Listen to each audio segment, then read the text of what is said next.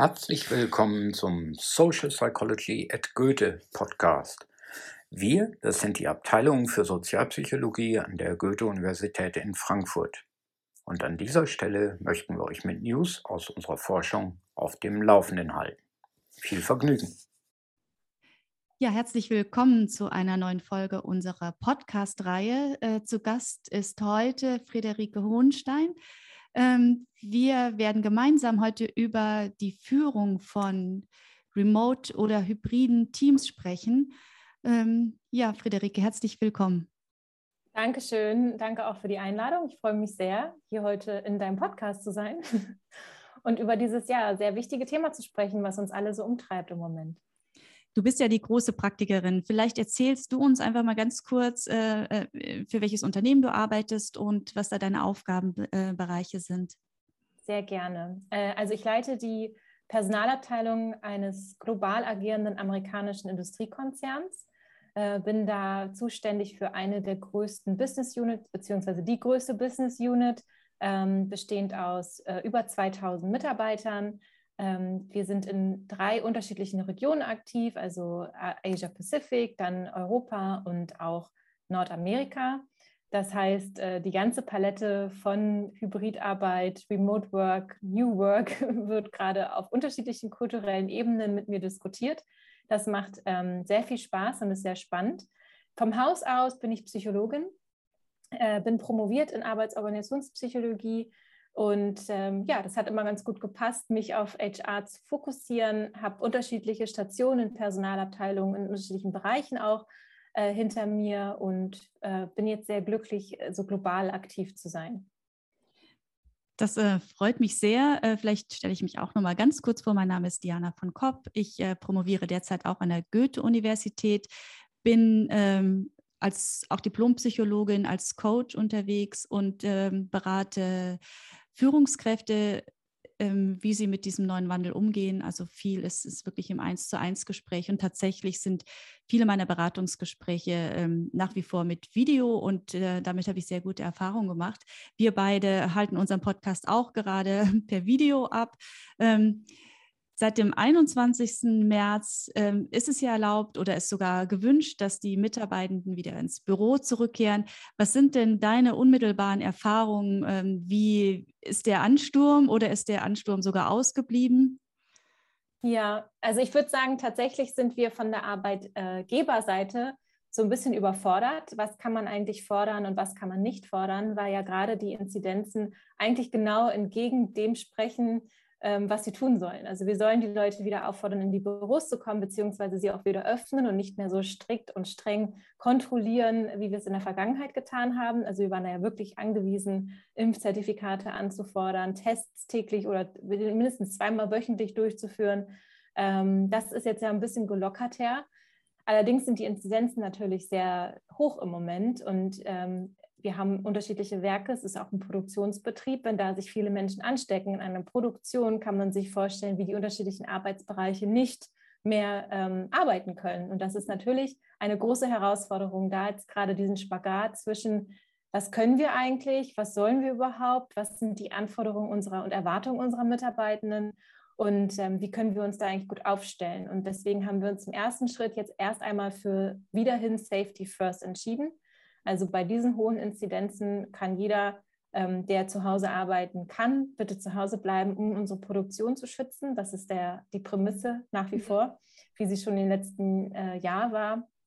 Allerdings bereiten wir uns natürlich darauf vor, dass hoffentlich irgendwann diese Welle auch vorbeikommen äh, ist und wir nicht noch im Herbst irgendwie die achte gefühlte Welle mhm. meistern müssen, sondern dass wir uns in einen in einen neuen Zustand verstetigen, ähm, wo wir gerade noch ein bisschen ausbuchstabieren müssen, wie der eigentlich aussieht. Ja, und wie reagieren die Mitarbeitenden darauf? Also ähm, mit Bedauern oder äh, ist, ist da eher so ein, ja, äh, ein Gefühl, wir ziehen das jetzt auch weiter durch im Homeoffice? Habt ihr da äh, besondere Rückmeldungen?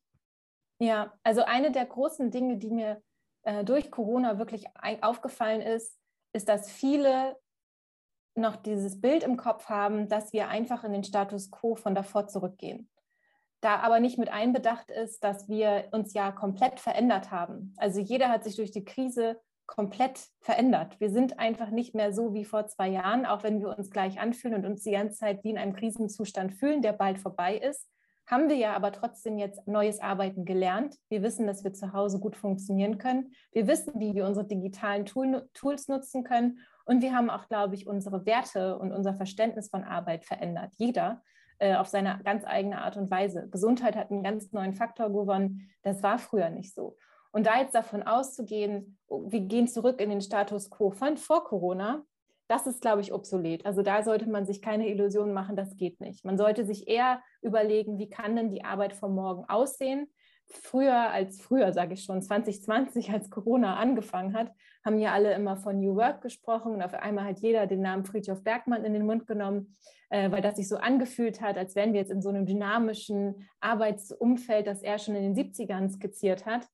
Ähm, wir müssen jetzt aber weitergehen. Also wir dürfen jetzt nicht sagen, jetzt können wir das, jetzt gehen wir zurück und dann schauen wir mal, wie sich das mhm. einpendelt, sondern ähm, die Erwartungen sind ganz klar, dass wir Flex die Flexibilität beibehalten, dass man sich natürlich sieht. Also wir vermissen ja auch Menschen und die menschliche Nähe und die Begegnung im Büro, um da den qualitativ hochwertigen Austausch zu haben. Aber man kann ja jetzt auch gut zwischen den unterschiedlichen Arbeitsthemen ähm, so unterschiedlich unterscheiden, dass man weiß, das ist etwas, was ich zu Hause machen kann und dafür ist es besser, wenn ich mich im Office in einem großen Konferenzraum mit anderen zusammensetze. Also dem, dem müssen wir begegnen und das ist auch die Erwartungshaltung, dass man sich da ganz klar committet, diesen Change auch weiterhin aufrechtzuerhalten und nicht zu dem Status davor zurückzugehen. Und es ist ja phänomenal, wie schnell das auch funktioniert hat, dass man sich komplett umstellt. Also es ist auch so bei uns im Team, dass wir uns gar nicht persönlich begegnen. Viele ähm, habe ich noch nicht mal persönlich kennengelernt, auch jetzt nach äh, anderthalb Jahren immer noch nicht. Ähm, dennoch arbeiten wir so close zusammen. Wir haben wöchentlich oder mit einigen wirklich äh, fast äh, täglich äh, Treffen und es ist tatsächlich ein neues Normal, also es ist eine, eine ganz normale Arbeitsform, die sich einfach auch äh, etabliert hat und die viele Vorteile hat. Ähm, wenn wir uns unsere Forschungsergebnisse angucken, äh, ist wirklich bei vielen Mitarbeitern der Fall, dass sie sagen, ja, ein Tag, zwei Tage ins Büro, tendenziell bin ich aber ganz happy. Ähm, auch äh, von zu Hause aus zu arbeiten. Ähm, da gibt es immer noch diese Dinge von Vereinbarkeit. Hier und da kann man da äh, was optimieren. Tendenziell ist es aber doch, ähm, wird es sehr gewertschätzt. Bei Führungskräften äh, ist die Rückmeldung gemischter. Die würden tendenziell eher einen Tag mehr ins Büro kommen. Erstens auch einfach, um den Anschluss äh, zu gewinnen. Das ist auch was, was ich in meiner täglichen Beratungspraxis immer wieder höre, dass man, äh, dass ich zurückgemeldet bekomme, ja, mein Team äh, trifft sich, ähm, die haben auch einen guten Draht, ich fühle mich ein bisschen außen vor und ich möchte das gerne wieder im Office etablieren, dass wir uns regelmäßiger sehen und dass ich auch an den Gesprächen beteiligt bin. Also da ist auch äh, insbesondere in der Führung eine hohe Unsicherheit. Wie kann ich mich und wie muss ich mich einbringen? Ist es sinnvoll, äh, mich an Chats zum Beispiel auch zu beteiligen? Ähm, und mhm. wenn ja, in welchem Ausmaß? Also wie privat darf ich werden? Und das sind die häufigen Fragen, die dann äh, immer wieder auftauchen. Und äh, das ist, glaube ich, was, was ähm, worauf man in Zukunft auch achten muss. Wie denken wir Führung neu? Ähm, eine Führung, die nicht mehr auf einem extremen Hierarchiedenken beruht, sondern eine Führung, die die Führungskraft integriert in das Team. Also das Team und die Führungskraft als eine Einheit begreift und mit auch mit einer ganz eigenen Identität. Und dass es zu jedem Team selbst auch gehört, dass man für das Team selbst klar macht, wie wollen wir arbeiten, mit welchen Normen äh, wollen wir umgehen, wie schnell reagieren wir auf Anfragen zum Beispiel. Ähm, wie arbeiten wir außerhalb der ähm, Arbeitszeit? Also sind wir da erreichbar oder sind wir generell nicht erreichbar? Schicken wir uns am Wochenende äh, Sachen zu. Das ist alles etwas, was äh, ganz klar geregelt sein muss und was vielleicht auch trotz ähm, Compliance-Regelung im Unternehmen auch manchmal noch individuell abgesprochen wird, weil man einfach guckt, wie passt das einfach auch so mit dieser Flexibilität der Arbeitszeit, die ja immer hochgelobt wird, auch von Mitarbeitenden. Wie gehe ich damit so um, dass ich auch eine gute Work-Balance noch hergestellt bekomme? Das stimmt, das sehe ich auch so. Ähm, und das kriege ich auch tatsächlich so mit. Also als Corona angefangen hat ähm, im März 2020, war mein Team sehr divers von der Altersstruktur her. Das war natürlich sehr interessant zu erleben, dass da gerade die jüngere Generation wirklich always on war. Also da, bei Teams sieht man ja mal ganz gut mit der Ampellogik, ob jemand gerade beschäftigt und wichtig oder grün und verfügbar ist und gelb, oh Gott, er ist nicht am Arbeitsplatz. das hat da einen hohen Stellenwert eingenommen, ähm, wirklich immer erreichbar zu sein. Man hatte ja nichts anderes zu tun. Und im Zweifel haben die jüngeren ähm, Generationen ja auch noch gar keine Kinder und dann hatte man nicht die Ausrede, in Anführungsstrichen, nicht arbeiten zu müssen, weil man ja sich um die mhm. Familie kümmern muss aufgrund von Corona. Und das habe ich da auch als meine größte Aufgabe gesehen, darauf zu achten, dass wir uns nicht ausbrennen. Also, dass man gerade da Grenzen setzt und nach Hause schickt und darauf achtet. Und das ist, glaube ich, für die nächste, nächsten kommenden Jahre das A und O, dass Führung von der Hierarchie weggeht und zu einem Vertrauensarbeiten sich entwickelt und diese, dieses Achten auf den Mitarbeitern, ähm, was jetzt sich ja etabliert hat durch Corona. Wir haben ja viel mehr den Mensch in den Fokus stellen müssen dass das sich äh, weiter ausdehnt und Arbeit dadurch auch attraktiv macht. Und ich glaube fest daran, dass das einen Arbeitgeber auch langfristig am Arbeitsmarkt mehr etablieren wird und mehr Talente dann zu diesem Arbeitgeber gehen, als zu jemandem, der sich da nicht drum kümmert. Mhm. Und auch äh, für die Führungskraft ist natürlich auch eine, hat eine starke Vorbildwirkung in diesem Zusammenhang. Ähm, auch jetzt, äh, wenn es darum geht, hybride Teams äh, zu führen, ist das ja auch nochmal wieder was komplett Neues. Es ist eine neue Stufe, was wir, wir haben, sind jetzt von Präsenz zu digital und jetzt oder zu remote und jetzt zu hybriden Teams übergegangen. Und jeweils ähm, sind völlig neue ähm, Adaptionsmechanismen äh, gefordert. Interessant ist jetzt natürlich, wenn ich hybride Teams arbeite, die einen sind da, die anderen sind nicht da, sind zugeschaltet per Videokonferenz. Ähm, was macht das auch mit dem mit Vertrauen und mit mhm. ähm, auch mit dieser äh, psychologischen Sicherheit, die ich eigentlich entwickeln möchte als Mitarbeiter, um zu wissen, ähm, werde ich jetzt bevorzugt, wenn ich ins Büro gehe? Ähm, bin ich benachteiligt, wenn ich von zu Hause aus arbeite? Also dieser Faktor der Fairness der Führungskraft, auch wenn es darum geht, Projekte zu verteilen, Ressourcen zu verteilen, dass das nochmal einen ganz äh, anderen Stellenwert hat. Ähm, ja, wir haben nochmal in unserem Vorgespräch, das fand ich auch ganz interessant, äh, wenn es darum geht, diesen ganzen Change-Prozess sich anzuschauen, ähm, über Paradoxe gesprochen. Und ich fand das eigentlich nochmal, also war, es ist uns ja beiden nochmal ähm, aufgefallen, man hätte eigentlich gedacht, ähm, dass diese Digital Natives da super mit umgehen, also mit dieser Corona-Situation, sie natürlich total auch schon äh, reingewachsen in die Kommunikation mit technischen Geräten. Da war es dann so, ähm, hast du erzählt, die wollten unbedingt ins Büro, und umgekehrt ist es phänomenal gewesen, wie ähm, die ältere Generation sich dann äh, mit diesen technischen Geräten sofort vertraut gemacht hat und in dieses Arbeiten äh, per Zoom und so weiter einfach äh, so reingerutscht ist. Äh, wie, wie sieht das aktuell denn eigentlich aus? Ja, das war tatsächlich für mich ein, ein, eine große Überraschung, ähm, dass ich gemerkt habe, dass die jüngere Generation, da hängen natürlich aber auch unterschiedliche Faktoren dazu zusammen. Viele haben noch zu Hause gewohnt, hatten nicht die Ausstattung eines bequemen Heimarbeitsplatzes, sondern haben es in der Küche gemacht, hatten dann ähm, ergonomische Probleme und Herausforderungen.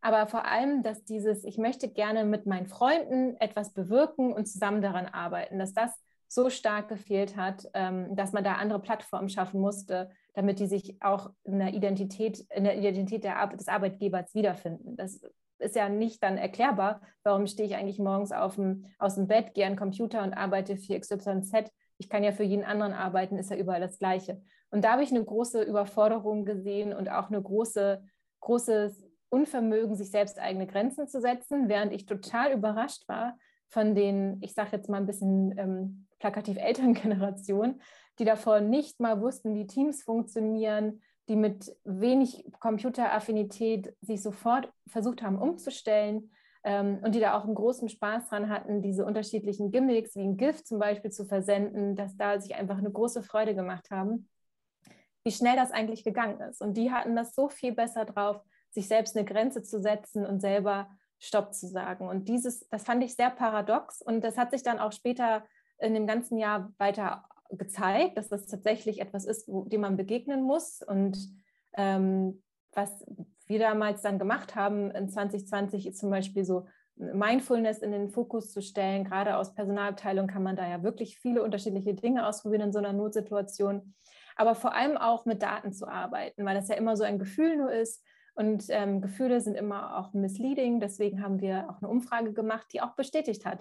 Die Jüngeren, die wollen gerne wieder zurück ins Office begegnen. Die Älteren, die sind fein damit, wenn sie nicht vielleicht einen Tag oder so in die in das Office zurück müssen. Und das ähm, hat sich tatsächlich gezeigt. Und ich bin sehr gespannt, wie das jetzt ist, wenn wir wirklich mal in die ähm, Nach-Corona-Phase eintauchen, was da dann eigentlich für Implikationen sich ergeben. Ich weiß jetzt nicht, ob es da irgendwelche Forschung zu gibt, das weißt dann vielleicht eher du, aber ich denke, ähm, die Arbeitswelt, die wird sich wahrscheinlich nochmal komplett umdrehen ähm, zu einem ganz anderen Modell, was wir vielleicht jetzt noch gar nicht so im Kopf haben.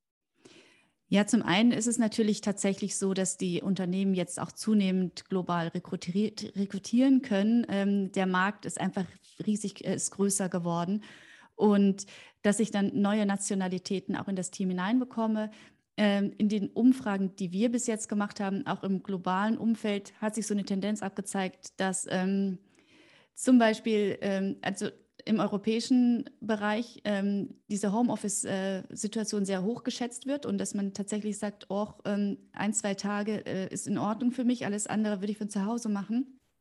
Aber dass es in anderen Regionen, in Afrika zum Beispiel, äh, in einigen Ländern äh, mit einer wahnsinnigen Überraschung äh, hohe Zahlen gegeben hat, dass, dass es heißt, wir möchten ins Büro. Also dass die tatsächlich dort anknüpfen, wir dieses, äh, diese Idee, was ähm, müsste man natürlich noch im, im, Detail erforschen, woran das liegt, ob man zu Hause einfach keinen guten Internetanschluss hat oder, oder ob es tatsächlich um dieses, diesen qualitativen Austausch mit Kollegen geht. Aber diese Idee, ich gehe zur Arbeit wohin und arbeite und komme zurück, ähm, die scheint bei uns gar nicht mehr so ganz tief verwurzelt. Ähm, es sei denn, wenn du sagst, die jüngere Generation, die freut sich eigentlich auch, dass man um eine jüngere Generation, da geht es aber um das Erlebnis, um die wirklich das Identitätsstiftende mit Kollegen, um den Austausch, ähm, dass das einfach, ähm, ja, dass das eine große Rolle spielt, dass es fürs Arbeiten selbst aber gar nicht so notwendig ist, dass ich vor Ort bin.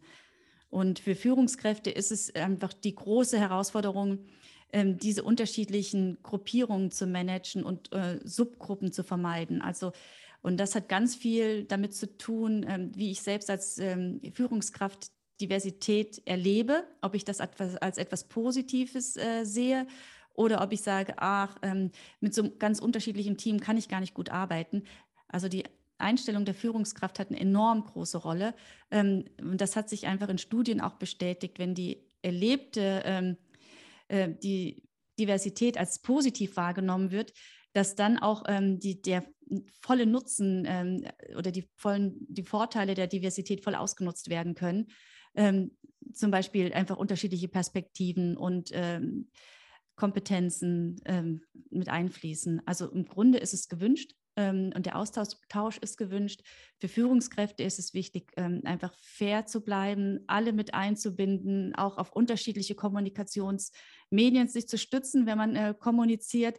Auch da gibt es vielleicht nochmal neue Ansätze für Schulungen und Trainings, dass man im Detail wirklich darauf achtet, wie ähm, vermittle ich meinen Führungskräften, wie sie kommunizieren. Also, dass einige ähm, Botschaften tatsächlich wirklich gut in der ähm, E-Mail aufgehoben sind. Da geht es vor allem um allgemeinverständliches, um standardisierte Prozesse, dass sowas auch gar nicht jetzt in die sogenannten reichhaltigen Medien rutscht, die ja Videokonferenzen zum Beispiel darstellen, sondern dass man wirklich das Einfache, Simple, was von allen verstanden ist, klar per E-Mail kommuniziert und auch da darauf achtet, sich möglichst kurz zu halten, in der Betreffzeile schon mal diese Haupt, ähm, das Hauptanliegen zu dokumentieren und da sehr strukturiert vorzugehen und dann im Teammeeting nochmal das dann aufzufangen, was da an äh, emotionalen Reaktionen kommt oder wirklich dann auch diese, das voll auszunutzen, dass man sich auch sieht und unmittelbar aufeinander eingehen kann und dann auch in dem Fall jeden ermutigt zu sprechen.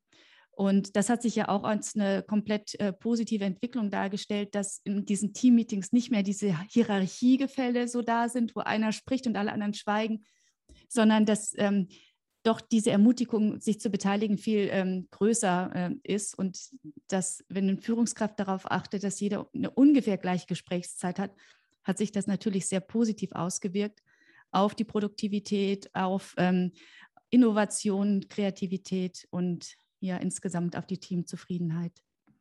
Ja, ja, absolut. Man kann sich gar nicht mehr verstecken, wenn man alle auf einem Screen hat und dann auch bittet, jeden einmal die Kamera anzustellen da ist einfach nicht mehr so viel Platz für, fürs, für leise sein, sondern man muss partizipieren und sonst fällt man ja auch vielleicht im Zweifel negativ auf. Und ich fand das auch immer so interessant, wenn du sagst, man hat so eine gesteigerte Innovationskraft und ist auch vielleicht kreativer.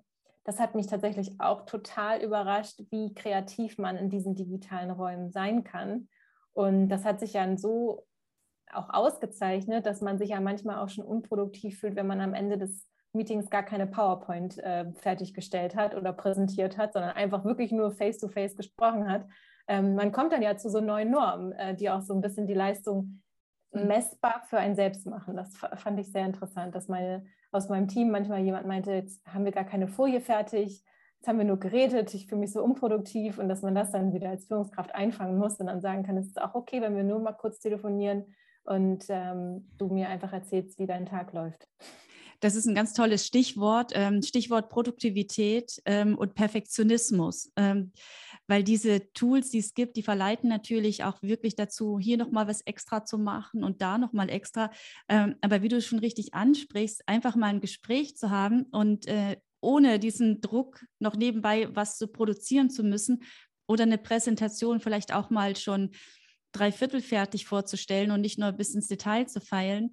Ähm, wie sind eure Erfahrungen? Da habt ihr da auch vielleicht, wie, wie geht ihr ähm, mit dem Perfektionismus von Mitarbeitenden um? Habt ihr da äh, besondere Aufmerksamkeit schon darauf gelegt, ähm, dem vorzubeugen oder wie oder den negativen Auswirkungen von sowas vorzubeugen? Es ist ja auch einfach zeitfressend und ähm, nicht gut äh, für die Zusammenarbeit im Team, wenn einzelne Mitarbeitende auch wirklich sich im Detail immer wieder sehr, sehr äh, tief einarbeiten und erst äh, zufrieden sind, wenn alles perfekt ist.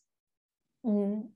Ich denke, das ist kein, kein Ergebnis dieses Remote Works oder des Hybridswerks, sondern es gab es einfach schon immer. Es gibt immer die Menschen, die extra ähm, perfekt abliefern wollen, also die wirklich einen anderen Leistungsanspruch haben. Gerade in der Universität, ich meine, du promovierst ja auch, du weißt, wie es in der Promotion ist. Irgendwann muss man sich entscheiden, dass die Doktorarbeit, das Paper, was man gerade verfasst, dass das fertig ist und dass man es nicht mehr den Co-Autoren schickt, weil dann kommen eh wieder 500 Kommentare, die man einarbeiten muss, sondern irgendwann muss man zu seiner eigenen Arbeit stehen und sagen, das ist jetzt so gut, ich fühle mich damit wohl und ich weiß, wir könnten noch ganz viel verbessern, aber ich will ja auch fertig werden. Ähm, und das ist ja so ein, das ist ein Learning, ähm, was mir immer geholfen hat, das auch auf mein Team zu übertragen. Also ich, ich kann das verstehen, wenn man sich wirklich reinfuchst und jeden Punkt nochmal richtig auf einer PowerPoint ausrichtet. Ich finde das auch selber schön, aber irgendwann ist auch gut. Und dass man da sein eigenes Perfektions, ähm, seinen eigenen Perfektionsanspruch äh, tatsächlich kennt und äh, dagegen steuert. Ich glaube, das hat Corona sicherlich ähm, vereinfacht, dass man Ergebnisse sieht, wenn man jetzt eine, über eine PowerPoint spricht oder über einen, eine Kreativarbeit. Ähm, allerdings habe ich das auch schon immer davor erlebt und gerade in dem universitären Kontext, also wir sind ja wirklich auf Perfektionismus und wirklich Genauigkeit gepolt bis zum geht nicht mehr. Es ist eine super Schule, also fürs spätere Arbeitsleben wirklich hat mir das sehr, sehr geholfen. Ähm, allerdings an der einen oder anderen Stelle kann man sich da auch ein bisschen mehr gehen lassen, als man es wahrscheinlich äh, machen wollen würde, um äh, auch eine gute Arbeit zu liefern. Und das ist etwas, was man lernen muss. Es kann, kann man als Führungskraft meiner Meinung nach befähigen und ermutigen, aber das ist etwas, was man mit sich selber ausmachen muss und erkennen muss, wann ist etwas gut und wann übertreibe ich vielleicht auch meinen Perfektionismus. Und da auch wieder das, das Stichwort Vorbild Führungskraft. Ähm, es, äh, letztendlich arbeitet das Team so, wie die Führungskraft arbeitet. Und äh, vielleicht kann man als, als Führungskraft auch äh, einfach ein bisschen Struktur reinbringen in die Prozesse. Das vereinfacht doch vieles und auch noch mal ein Stück weit selbst auf die eigene Kommunikation achten. Ähm, wie klar formuliere ich und, und kommuniziere ich, wie schnell komme ich auf den Punkt und wie, äh, wie, wie, sind meine Ansprüche gegenüber der Arbeit von Mitarbeitenden? Ähm, wenn ja. es einfach, ja. Ja, du hattest ja auch gerade schon äh, psychologische Sicherheit angesprochen.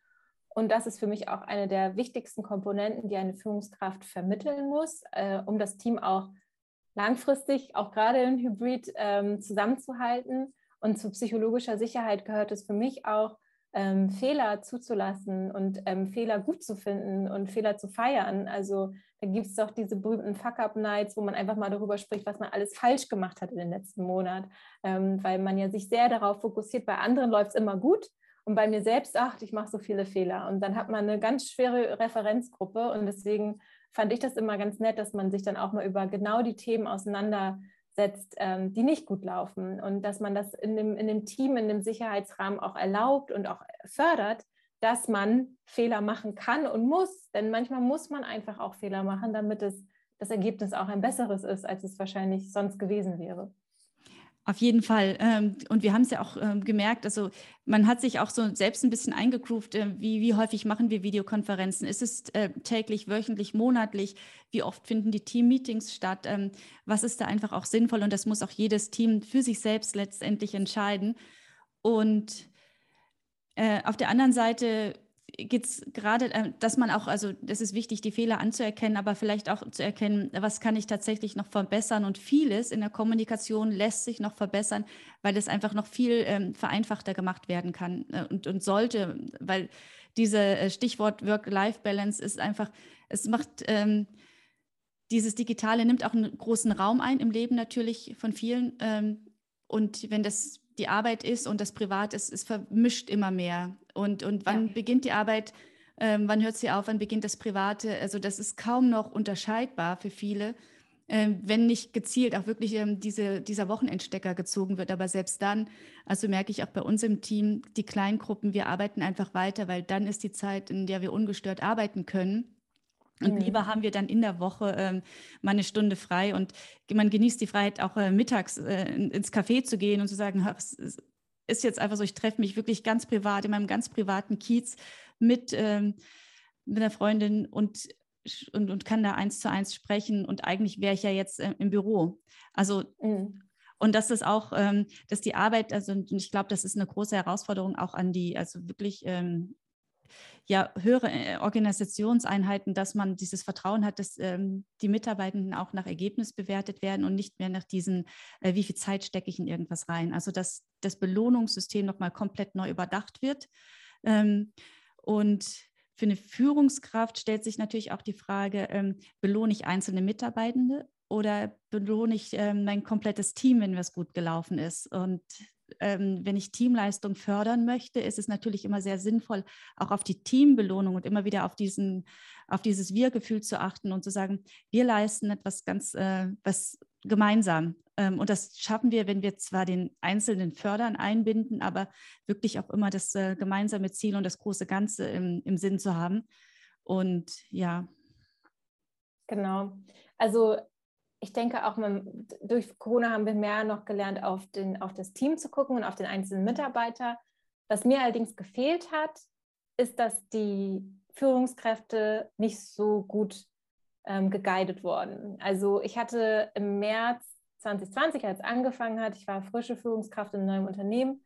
Ich hatte bestimmt über acht Monate jeden Tag von 7 bis 20 Uhr Calls und musste wirklich meine Essenspausen, Trinkpausen, ähm, natürliche Pausen, wie man es so nennt, einmal kurz timen und dann hatte ich wirklich keine Zeit. Und das ist etwas, was ich mit großer, ähm, großer Sorge sehe, auch immer noch. Das hat sich total verstetigt. Und ich frage mich oft, warum bin ich jetzt in einem Meeting für 30 Minuten? Man kann doch auch eine E-Mail schreiben. Mhm. Also, und dann aber wiederum hat man den Kommunikationsoverload sowohl in E-Mails als auch in Teams, was wir zum Beispiel als Tool halt nutzen, ähm, und kommt da gar nicht mehr hin, hinterher ähm, zu sprechen, weil die Führungskraft bei Beginn dieser Krise so in den Mittelpunkt gerückt ist. Sie musste auf einmal reagieren, sie musste sicherstellen, dass die Mitarbeiter gut zu Hause ähm, versorgt sind, sie musste sich um die Firmenbelange kümmern, wir mussten umstellen. Und dieser Krisenkommunikationszustand, der hat sich verstetigt. Zu einem Punkt, dass mir Manager aus meinem Team gesagt haben, äh, ich möchte heute übrigens eine Stunde Mittagspause machen, ich muss noch mal da und dahin als Entschuldigung. Mhm. Ja. Und ähm, das ist das Letzte, was ich als Führungskraft hören möchte. Ich denke auch, als Ergebnis zählt und nicht die Zeit, die man arbeitet. Ich denke auch, wenn man irgendwie x Stunden an etwas sitzt äh, und man kommt nicht weiter, dann arbeitet man nicht effektiv. Dann sollte man eher die Arbeitsweise hinterfragen und da ähm, eine Form von ähm, ja, Training vielleicht auch angedeihen lassen. Allerdings sehe ich das auch nach wie vor immer noch nach über zwei Jahren Corona-Krise, jetzt auch bei einem amerikanischen Konzern, dass dieses Neck-to-Neck-to-Neck-to-Neck-Calls, dass das einfach nicht, nicht aufhört. Das ist einfach so. Man hat wenig Zeit für diese qualitativ hochwertige Deep-Flow-Arbeit, wo man wirklich auch viel schafft und wirklich das Gefühl hat, ähm, voranzukommen, weil man so in dieser Überkommunikation gefangen ist. Und da den Weg raus, bin ich gespannt, wie das wird. Ich weiß, wenn man sich trifft im Büro, spricht man das kurz auf dem Weg zu, zum Kaffee und dann ist das gelöst. Das dauert dann keinen halben Stunden lang Call. Ähm, da freue ich mich auch fast schon drauf, wenn sich das wieder ein bisschen mehr löst, denn der Knoten, der, das war anstrengend und das ist Ballast, nicht wahrscheinlich nicht nur für jede Führungskraft, vielleicht auch für viele Mitarbeiter, die auch so viele Calls haben, aber das ist anstrengend und das macht ja auch was mit dem Gehirn. Äh, jetzt sehen wir uns hier auf dem Screen, ähm, vielleicht ist es manchmal verzögert, das ist für dich anstrengender, weil meine Internetverbindung vielleicht heute nicht so gut ist und manchmal siehst du mich gestockt. Also allein diese ganzen Einflussfaktoren mhm ähm, da freue ich mich ehrlich gesagt, wenn sich der Knoten wieder ein bisschen mehr löst und wir ein bisschen anders miteinander umgehen können. Ja, wir haben auch in der in äh, unsere nächste Podcast-Folge wird sich dann auch um äh, Gesundheitsführung drehen, was ja auch nochmal eine ganz äh, wichtige und eigenständige ähm, Führungsrichtung ist, die du ja auch schon erwähnt hast, dass, äh, dass es auf einmal wirklich eine große Rolle spielt.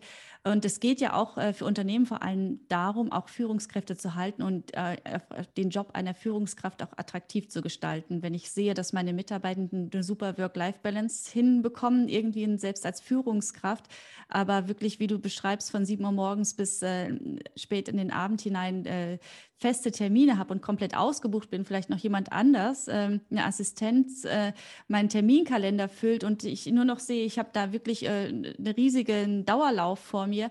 Ähm, das macht ja auf jeden Fall auch was mit einem. Und ähm, es spielt einfach wirklich noch äh, eine große Rolle, wie ich Prozesse so steuern kann und so optimieren kann, dass wir Zeit gewinnen.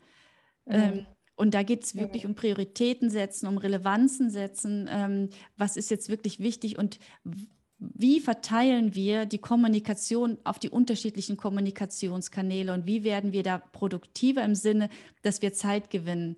Aber mit dieser Zeit nicht einfach noch weiter und mehr arbeiten, sondern mit dieser Zeit uns bewusst zurücknehmen, zu sagen, das ist mein Privates, das bin ich, das ist meine persönliche Identität, unabhängig von dem, was ich ähm, ne, für eine kollektive Identität mit meinem Team und meinem Unternehmen habe. Und die ich auch, die wichtig ist. Ähm, da teile ich ähm, Energie, da teile ich äh, Enthusiasmus, ich bringe mich ein.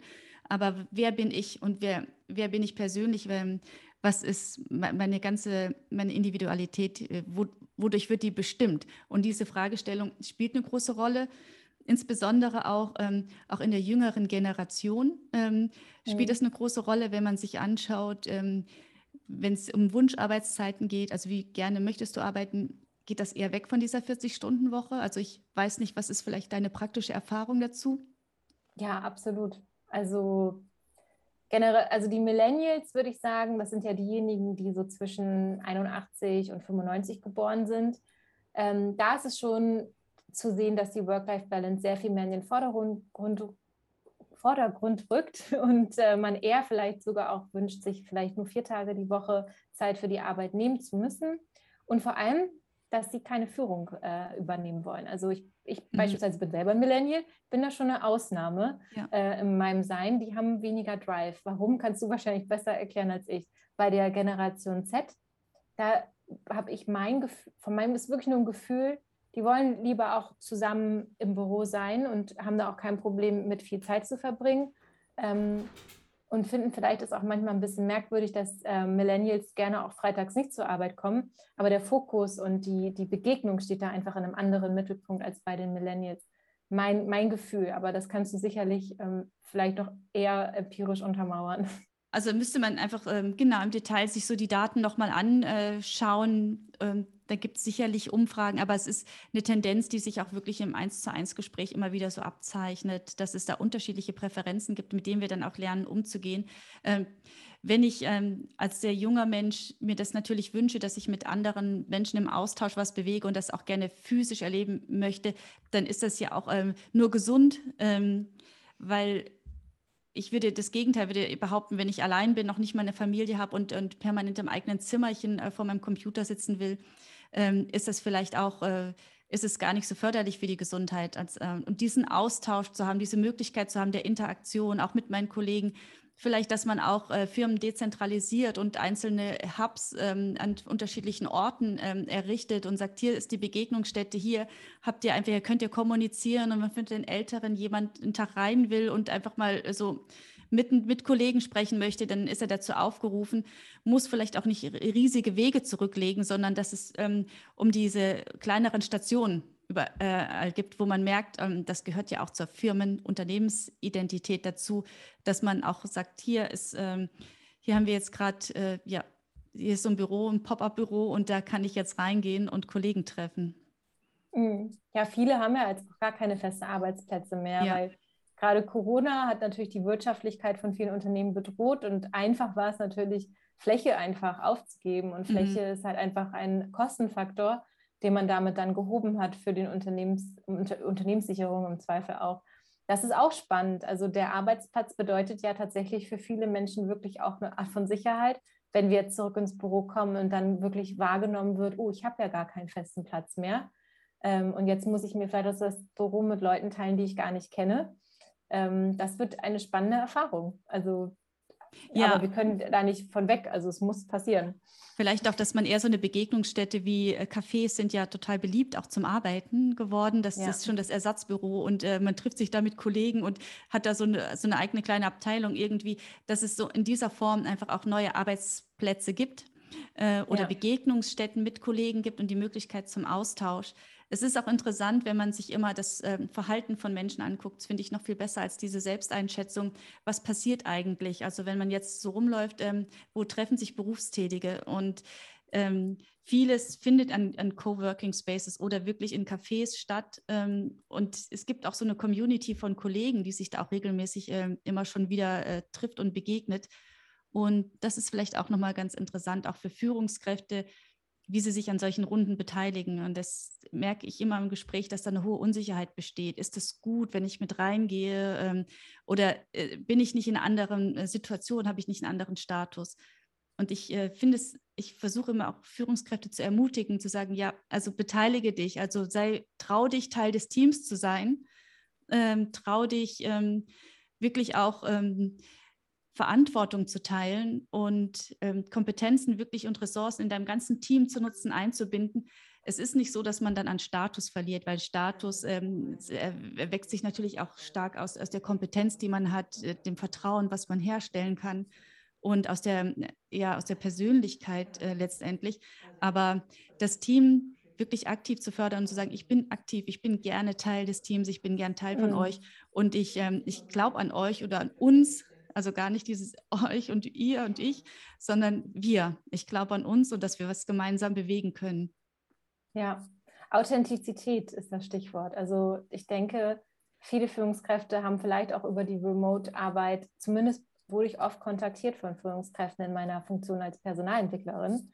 Ähm, wie kommuniziere ich denn? Und, wie, und ich habe immer da, darauf hingewiesen, dass wir trotzdem Menschen sind und dass wir alle in einer Krisensituation sind und dass es manchmal auch einfach wertvoller und wichtiger ist, sich füreinander zu interessieren, als jetzt nur den Fokus auf Delivery und Execution zu setzen. Ähm, und das hat tatsächlich gut funktioniert. Und ich bin der festen Überzeugung, das ist meine persönliche Prämisse, wenn man authentisch ist, wenn man einfach bei sich selbst bleibt und wenn man erkan erkannt hat, wie man als Führungskraft ist, welche Werte man hat. Man darf mit seinen, mit seinen Mitarbeitern lachen, man darf auch Witze machen. Ähm, man, für mich persönlich treibt es immer, dass ich sage, ähm, man kann nett und kollegial sehr nett miteinander umgehen, aber man darf nicht der Freundchef sein, weil man muss ja auch manchmal sehr schwierige Entscheidungen treffen und das fällt einem wirklich schwieriger, wenn man freundschaftlich verbandelt ist.